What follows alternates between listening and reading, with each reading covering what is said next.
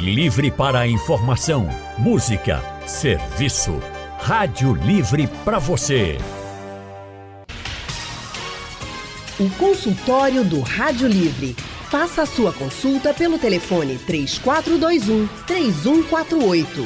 Na internet www.radiojornal.com.br. Consultório do Rádio Livre hoje vai falar, gente, sobre como as mudanças climáticas podem afetar a nossa saúde, né?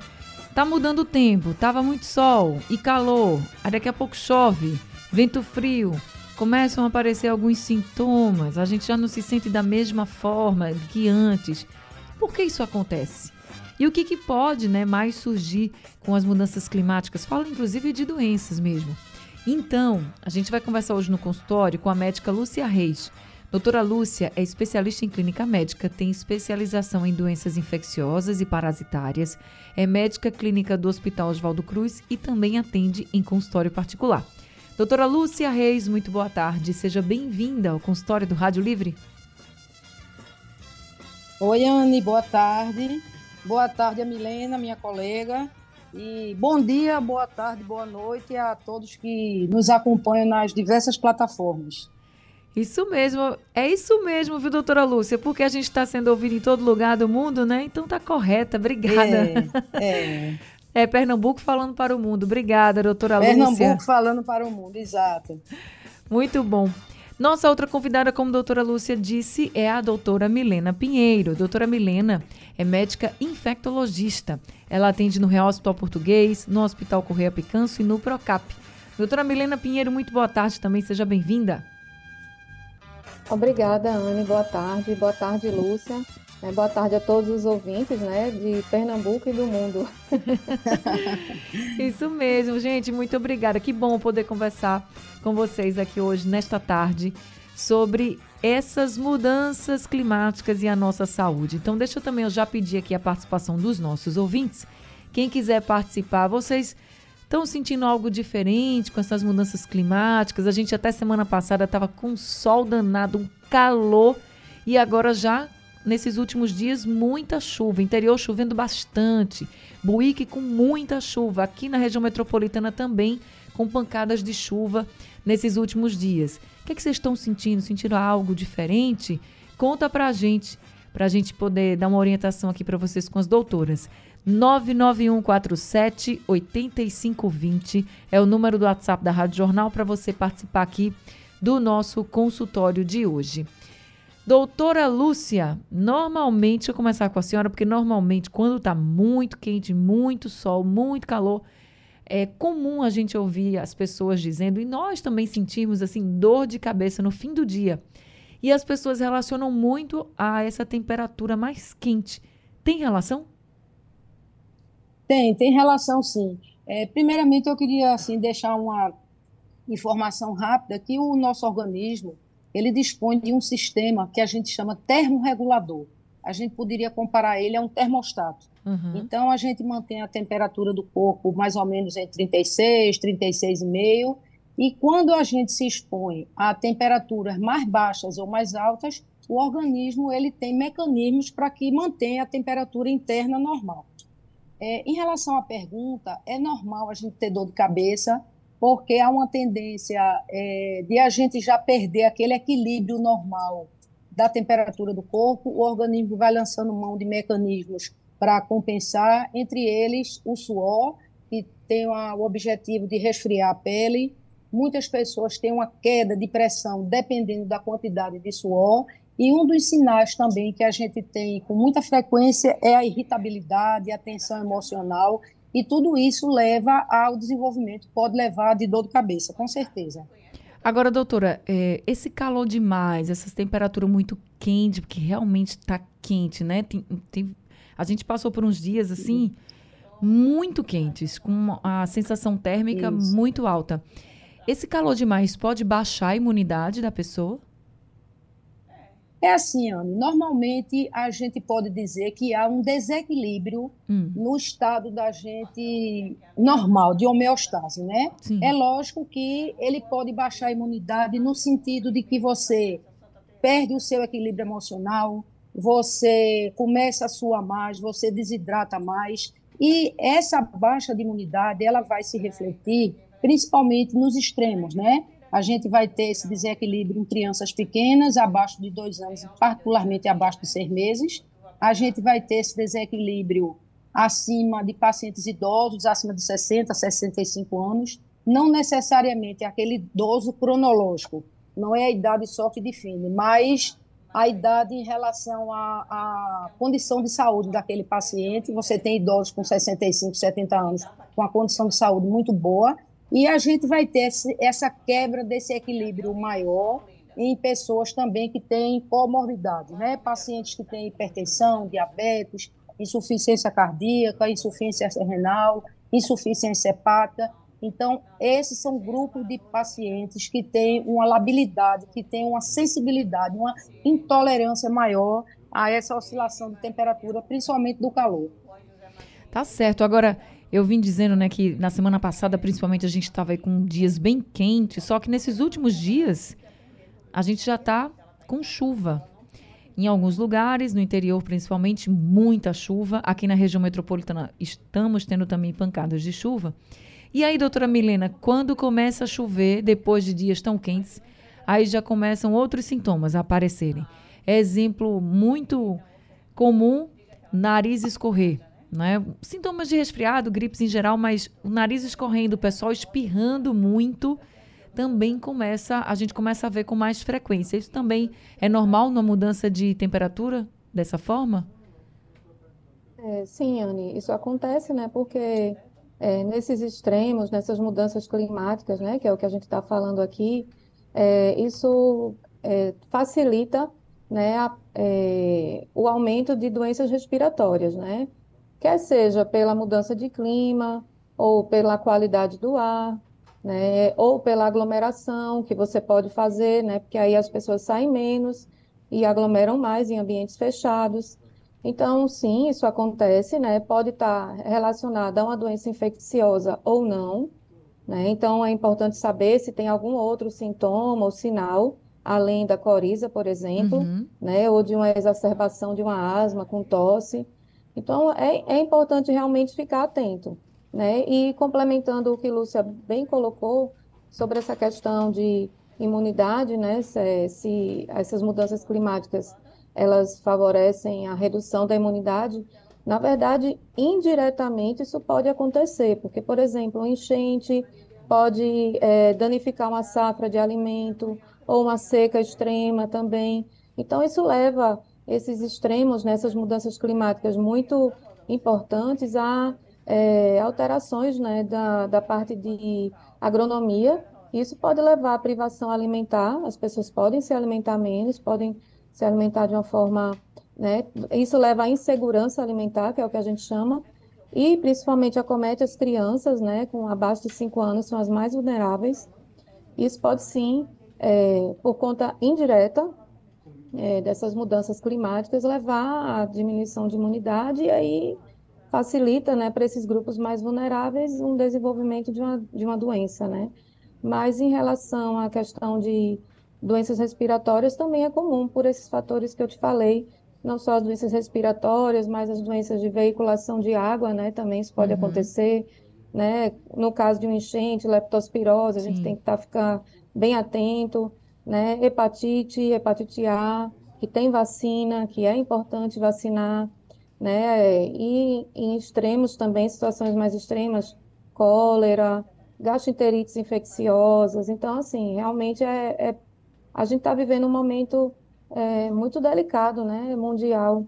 E eu acho que é importante, sim, a gente falar sobre isso, né, porque a, o, a, o, momento de mudar é agora, né, é hoje, não é amanhã. É, a gente para mudar hoje. Né? É então, é não jogar lixo nos córregos, é, não jogar, é, tentar separar o seu resíduo, né? Então, assim, realmente são, são questões educacionais que são importantes, né? Que a gente precisa cuidar da natureza. Ô, doutora, e com relação às doenças respiratórias, assim, nessa época do ano, quais são as mais frequentes, por exemplo, na sua prática de consultório? É, se for falar de doenças não infecciosas, né, então a asma eu acho que é a principal. é, Lúcia pode complementar também, se ficar, ficar à vontade. Então, asma, exacerbação de doença pulmonar obstrutiva crônica, né? Ou seja, é, enfisema, bronquite, né? Para quem fuma. Então, pode exacerbar essas doenças. E para as crianças, quando a gente falar de doenças é, infecciosas, né? Então, começam os surtos virais, né? Que a gente percebe que é, hoje em dia as endemias respiratórias, né, infecciosas, elas estão assumindo, estão com características diferentes, né? Então, é, são vírus que estão é, circulando em momentos em que eles não eram é, an anteriormente, não eram esperados, né? É, influenza, em, assim, logo no começo do ano. Então, esse ano foi muito atípico a, uhum. a nossa endemia de doenças respiratórias. Então, começou logo muito cedo, geralmente começa em maio, começou em março, fevereiro, março já começou, né, as emergências superlotadas, durou muito mais tempo, né, então realmente as, as coisas estão bem mudadas, né, então está todo mundo sofrendo com isso, principalmente as crianças. Estão bem diferentes mesmo é, e demoradas. Doutora o, Lúcia, pode falar. licença, é, uma coisa assim que eu acho interessante colocar essa referência que você fez a essa alternância de calor com chuva. Uhum. É interessante que a gente aqui na região metropolitana, litoral, eu acho que é Zona da Mata, a gente tem um volume de chuva grande, mas não é proporcionalmente acompanhado a baixa temperatura, ou seja, a gente tem aquela sensação de mormaço e a gente tem a chuva com calor. É o que antigamente nossos avós chamavam a chuva do caju. Infelizmente, hoje a gente tem a chuva das arboviroses, né? Por quê? Porque você tem um calor tremendo no Recife e daqui a pouco, como a gente diz, desaba um pé d'água e aí você tem toda a condição de proliferação dos vetores das arboviroses, né? principalmente dengue, chikungunya e zika vírus. Então é importante também a gente salientar isso, que essas chuvas que parecem chuva de verão, que estão começando agora, essas chuvas propiciam realmente o, o surgimento, né, o surgimento não, a reagudização desses picos dessas doenças e também, como Milena falou, leptospirose, né, porque a gente tem aqui um clima quente e úmido que facilita demais a proliferação da leptospira. É, essa questão da arbovirose a gente precisa falar porque essa é uma grande preocupação, né, de todos nós, assim. É, porque é verdade. Zika é uma doença terrível. Chikungunya, para quem já teve, até hoje deve sentir é os verdade. efeitos da chikungunya. Dengue, a gente tem que lembrar que a dengue também pode matar. Então, assim, não dá para a gente descuidar. E falando em arboviroses, eu estava justamente pensando nisso hoje de manhã. Assim, menino, choveu tanto, tava sol, sol, sol. Agora choveu, choveu, choveu. O que deve é. ter de água empoçada, e é tudo que o mosquito quer, né? Aquele climinha mais quente, a aguinha ali empoçada para se reproduzir, né, doutora? Pois é, aqui a gente tem uma condição favorável, a gente brinca, diz que aqui é um hotel cinco estrelas, cinco estrelas para eles, né? E o, a forma vegetativa, que é a forma do ovo, vamos dizer assim, ela fica encistada e fica ali preso num cantinho, numa tampa, numa caixa d'água, numa piscina. Quando a chuva vem, aquele ovo eclode e ali saem mais fêmeas, mais mosquitos, e aí você vai perpetuando o ciclo da doença. Pois é. Todo cuidado é pouco. Chuva, sol forte, frio, calor, isso acaba nos deixando um pouco mais adoecidos, né? Existem vários problemas que já são relatados. Então, nós estamos conversando aqui no consultório com a doutora Lúcia Reis, que é clínica médica, e também com a doutora Milena Pinheiro, que é médica infectologista. E já temos ouvintes conosco. O Eliabe mandou um áudio aqui para o nosso WhatsApp. Vamos ouvir o que ele pergunta. Oi, Anne, boa tarde, boa tarde a todos. Né? Anne, a minha pergunta sobre consultório, né? sobre essa mudança climática, a minha pergunta é, é se ela pode também atingir a parte de febre, né? Porque essa semana eu socorri a minha filha, né? Ela estava com mais de 40 graus de febre, né? E chegando lá, né? É, tomou medicamento e quando foi para casa, né? No outro dia ela amanheceu com, com, uns, uns carocinhos pequenininhos, né? E eu até falei para minha esposa, né? Eu acho que foi, isso foi devido ao sol, né? Eu não sei. A minha pergunta era, Anne, isso também é, causa febre em criança também, essa mudança de, de climática? Anne, boa tarde. Eliabe aqui de São Lourenço. Obrigada, Eliabe. Um abraço para todo mundo aí de São Lourenço. Doutora Milena. É, obrigada pela pergunta, Eliabe. É, pode causar, sim, febre, né? Um calor extremo. É, não acredito que tenha sido esse o caso da sua filha. Geralmente, o calor extremo, as temperaturas, é como é, Lúcia falou, né? Teriam que ser realmente bem elevadas, 39, 40 graus, que não é bem o que a gente tem aqui na nossa região. Às vezes, o que acontece é quando você se expõe por um tempo prolongado a um sol, né? Realmente mais o, o sol no pico, né? Então, na, na sua temperatura mais elevada. Isso pode acontecer em criança, né? Elas desidratam muito fácil. E aí, um dos sintomas de desidratação pode ser esse, sim. Mas eu acredito que, neste caso, essa febre deve estar mais relacionado a algum, algum sintoma, sinal infeccioso. Está é, tá assolando muita virose ainda respiratória, né? A gente ainda não está é, bem resolvido em relação a essa endemia, que desde o começo do ano que assola a pediatria, né? Então, crianças que se contaminam várias vezes ao longo desse ano né, influenza, vírus sincicial respiratório, Covid. Então, acho que vale a pena. É, ele falou de manchinha no corpo, né? E como Isso. você colocou também, as arboviroses são importantes, né? Nesse período, porque realmente fica com muita poça de água e isso aí é um, um, né, um, um bom, uma boa maternidade, né? Para o Aedes. Então, acredito que esteja relacionado a alguma doença infecciosa. É importante ficar atento, né? Se for uma dengue, por exemplo, ou um chikungunya, ver se precisa fazer uma avaliação né, no, no serviço de saúde, se a febre não melhorar, se a febre não passar, se essa criança apresentar vômito, ou seja, que ela não consiga se hidratar bem, porque é super importante isso, não consiga se medicar, ou se vai aparecer diarreia, porque também existem né, essas viroses gastrointestinais. Então é importante ficar atento, né? O que eu sugiro é que observe se os sinais não melhorarem, os sintomas não melhorarem com até 72 horas no máximo, que vá numa emergência para ser avaliada. Ou antes disso, se aparecerem vômitos ou diarreia, tá? Tá certo. Respondido então para o Eliabe. Agora, doutora, a senhora falou sobre a influência, o vírus sincicial respiratório, que a gente também já falou muito aqui no Rádio Livre, no consultório do Rádio Livre, mas Vamos, vamos retomar esse assunto um pouquinho, já que ainda existem casos, né, tanto da influenza quanto do, do vírus sincicial respiratório. Qual a diferença de sintomas entre eles? Tem muita diferença?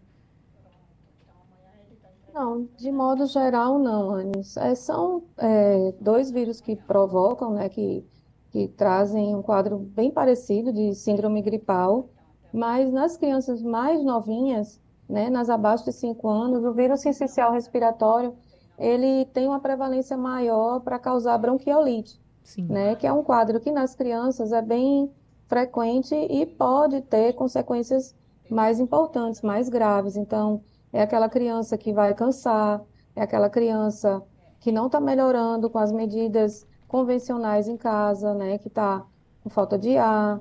Então, realmente, é, o vírus essencial respiratório ele tem essa característica, né? Ele ele é um dos responsáveis, o, o, o mais frequentemente é, responsável por bronquiolite em criança, que é um quadro que pode ser grave, sim. Tá certo. Doutora Lúcia, o que, que a gente pode fazer então com. Olha, as mudanças climáticas estão aí, né? E a gente tem a questão ambiental, que a gente precisa mudar mesmo, como um todo, como a sociedade como um todo, mas o que a gente pode fazer então para tentar diminuir, diminuir a possibilidade de adoecimento? Falando aí um pouco desse, dessa questão do adoecimento, tem o que fazer para a gente poder diminuir essa possibilidade? Tem sim. É, Ana, eu só queria lhe pedir um favor. É, a pergunta do Eliabe eu não vi toda. É, deu um problema na conexão. Ele fala em relação aqui, a febre em relação a, ao calor, foi? É porque ele disse que a filha dele teve uma febre esquisita. Sim. E aí ele levou a filha para o médico, socorreu, ele disse assim, eu socorri a filha e tal, porque ela estava com febre. E ela voltou para casa, enfim, depois começaram, começaram a aparecer umas manchinhas no corpo. E ele okay. disse para a esposa que achava que tinha sido por causa do calor, a exposição ao sol. Aí ele perguntou para hum. vocês essa questão da temperatura mais é, elevada se okay. poderia causar febre. É, assim, o único adendo que eu queria fazer é o seguinte: existe um, uma situação de calor extremo que pode, principalmente em crianças, mas em adultos também, levar um quadro de insolação. Na insolação, uhum. você tem uma perda de calor muito rápida, e aí é importante saber e dizer ao médico se essa criança ela ficou exposta ao sol durante muito tempo, porque caprichosamente você também pode ter mancha no corpo, aquela mancha da queimadura solar, queimadura de primeiro grau, que é a vermelhidão, e se essa criança teve uma exposição grande ao sol, ela pode ficar mole, ela pode ficar com dor de cabeça, ela pode ter febre, febre até alta, 39, 39,5 até 40, e ela pode ficar avermelhada. Então, esse simples fato de informar o profissional de saúde que a criança estava na praia ou exposta ao sol é importante.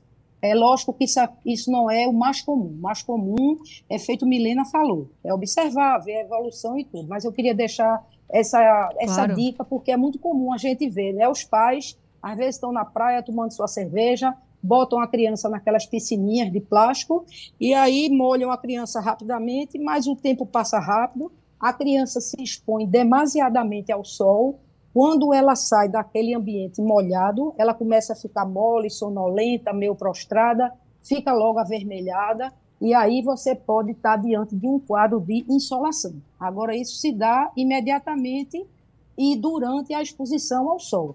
Ao, ao, passo que as doenças infecciosas, apesar de serem rápidas também, elas têm um curso um pouco mais lento. Uhum. Mas é importante informar o médico se aquela criança estava no parque, se estava pedalando dia de domingo, um exemplo de Casa Amarela até o Marco Zero, uhum. se ela estava na piscina, isso é muito importante, tá certo? Tá certo. Agora, sim, em relação à pergunta que você fez, a gente tem realmente é, medidas para minimizar essa, essa oscilação, né, que o corpo da gente, esse, me, esse mecanismo de adaptação.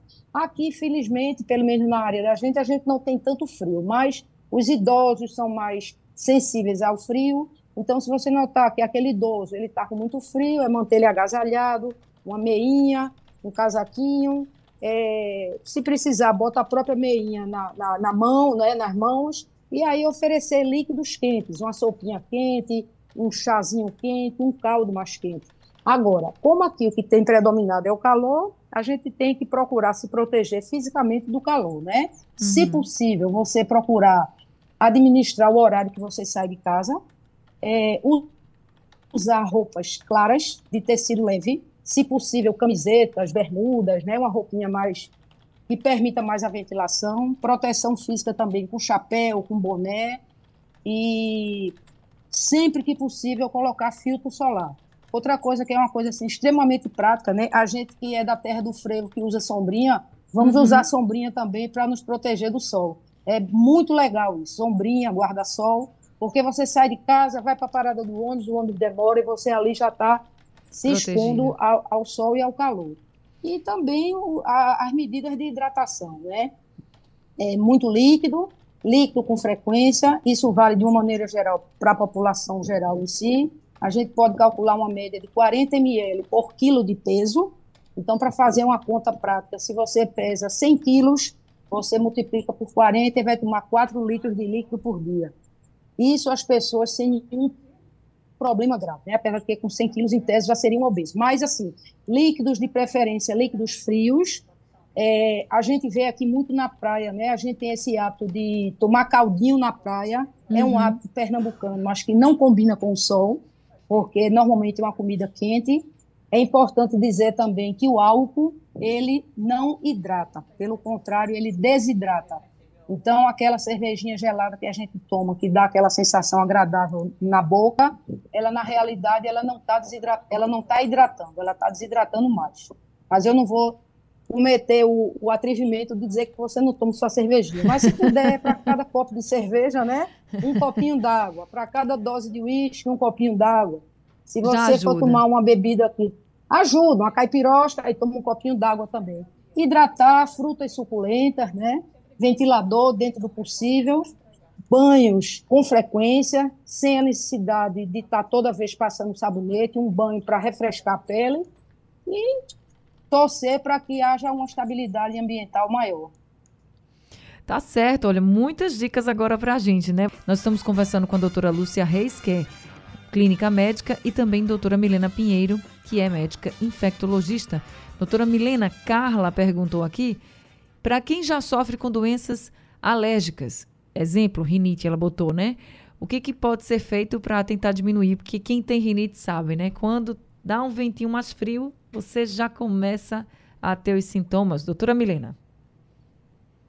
É, é uma boa pergunta, Anne. Veja, em relação à rinite, ela precisa entender o que agudiza é, o quadro dela, porque uma vez que ela falou que a rinite dela é alérgica, a gente precisa entender qual é o alérgeno, ou seja, qual é o estímulo que faz com que essa rinite dela piore. Então, por exemplo, se é umidade, se é mudança de clima, se é poeira, né? Enfim, é, é importante a gente é, se conhecer, né? Assim, é, conhecer um pouco sobre a, a sua patologia, né? Sobre as medidas de prevenção. E uma coisa que eu destaco aqui, que é super importante, independente de qualquer quadro, é a vacinação para as doenças que a gente tem disponíveis para vacinar. Então, se ela tem rinite, que é uma doença respiratória, né, crônica, não é nada grave na maioria das vezes, mas ela pode agudizar com qualquer doença infecciosa respiratória. Então, a gente tem muita vacina. A gente tem a vacina da influenza, né, que ela cobre vários vírus circulantes. É, vai ser lançada a vacina do vírus sincicial respiratório, que vai ser super importante para as crianças né? Mas tem a vacina, é a pneumocócica, né? Então, assim, tem a vacina de Covid, que a gente ainda está com a cobertura. É, o seu então, áudio... o que eu sugiro, né, é que ela é, faça a sua vacinação completa e conheça os alérgenos que ela, assim, que agudizam a doença dela. Não sei se você quer complementar alguma coisa. Não, é, pois é, eu, eu, eu concordo plenamente com você, Milena. Tem pessoas que têm mais rinite no período de frio, Uhum. Tem pessoas que, ao contrário, tem no período de calor, porque tem mais ácaro, né? Mas é exatamente isso, ela saber o que é que precipita a crise dela de alergia e tentar minimizar esse estímulo. Mas vacina realmente é, é o ó concurso, né? É a cereja do bolo e não pode faltar. Eu diria, talvez, é o próprio bolo, né? É, é verdade. Verdade. Doutora Lúcia, né? para quem já está adoecido, para quem já pegou uma virose dessa, para quem já está com esses sintomas todos que a gente já falou aqui, o que, que deve ser feito a partir desse momento? Olha, em relação aos quadros virais, é, adultos, crianças também maiores, se você tem um quadrozinho febril, até dois, três dias, é, com a coriza, uma tosse leve, mas está aceitando a alimentação, você pode aguardar até dois, três dias sem nenhum tipo de problema, porque na maioria das vezes é, esse quadro ele vai regredir, né? As uhum. crianças abaixo de seis meses que fazem amamentação exclusiva, manter só o peito realmente. Crianças menores, elas são mais lábeis, né? Assim, elas ficam mais irritadas. E o perigo maior é aquela criança que vomita, que está irritada, porque a criança que vomita, ela não aceita a reposição de líquido. A mesma coisa com o idoso, principalmente os idosos mais dependentes. Então, mudança de humor no idoso, é, confusão mental, é, começar a trocar as palavras, não reconhecer as pessoas. Qualquer mudança de comportamento no idoso tem que ser avaliada, porque pode ser decorrente do calor, mas pode ser também um quadro infeccioso. Felizmente, a grande maioria das pessoas tende a, a evoluir bem. Agora, uma coisa que eu me lembrei falando com as colegas é que sempre a gente tem surtos no verão, como também tem no inverno, de conjuntivite. E aí já está tendo, se eu não me engano, um acréscimo de atendimento nas emergências oftalmológicas, né? Então, as crianças e os adultos também vão muito hoje em dia para piscinas. É importantíssimo é, orientar as crianças a não compartilhar toalhas, não compartilhar óculos de piscina, os adultos não compartilharem óculos de sol e sempre faz toalha não compartilhar de jeito nenhum, porque realmente nesse período de calor há um acréscimo também nos casos de conjuntivite. Tá certo. Gente, muitas orientações para a gente aqui no consultório do Rádio Livre. Eu quero agradecer muito aqui as doutoras e finalizar com a mensagem da Evani. Ela mandou uma mensagem para a doutora Lúcia, disse que já trabalhou com a doutora Lúcia na Pronto Olinda e falou que é uma excelente médica, muito humana. Tá vendo aí, doutora Lúcia? O pessoal aqui já ama, Eita, já lhe ama. Que, que coisa mais linda. Isso é a, é a, principal coisa, possivelmente, que a gente leva da profissão, é isso, né, Milena? Verdade, que bonito. Não é? Que massa, muito legal. Ganhei meu dia. É isso. Obrigada, Evani. Beijo.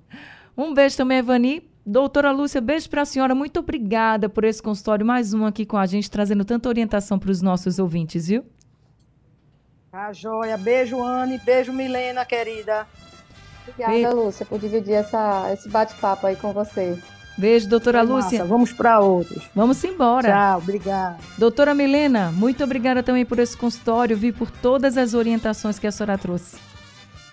Obrigada também, Anne. E é, e é isso, né? A gente fazer a nossa parte, se protegendo, se vacinando e também cuidando do ambiente ao nosso redor, né? Então, tendo cuidado com resíduo, né? tendo cuidado com água empoçada, né? Assim, a gente realmente é, é cuidar da natureza, porque é, é como eu disse, a gente, se não fizer isso, a gente vai sofrer e sofrer e sofrer, né? Então, e muitas vidas vão ser perdidas, né? Então, acho que a gente ter a consciência ambiental é o mais importante. É isso. E com essa mensagem da doutora Milena Pinheiro, que a gente vai terminando aqui o consultório do Rádio Livre hoje. Obrigada a todo mundo que participou. Consultório do Rádio Livre chegando ao fim por hoje. O Rádio Livre também. A produção foi de Gabriela Bento, trabalhos técnicos de Big Alves, Edilson Lima e Sandro Garrido. No apoio, Valmelo, a coordenação de jornalismo é de Vitor Tavares e a direção é de Mônica Carvalho. Sugestão ou comentário sobre o programa que você acaba de ouvir, envie para o nosso WhatsApp 99147 8520.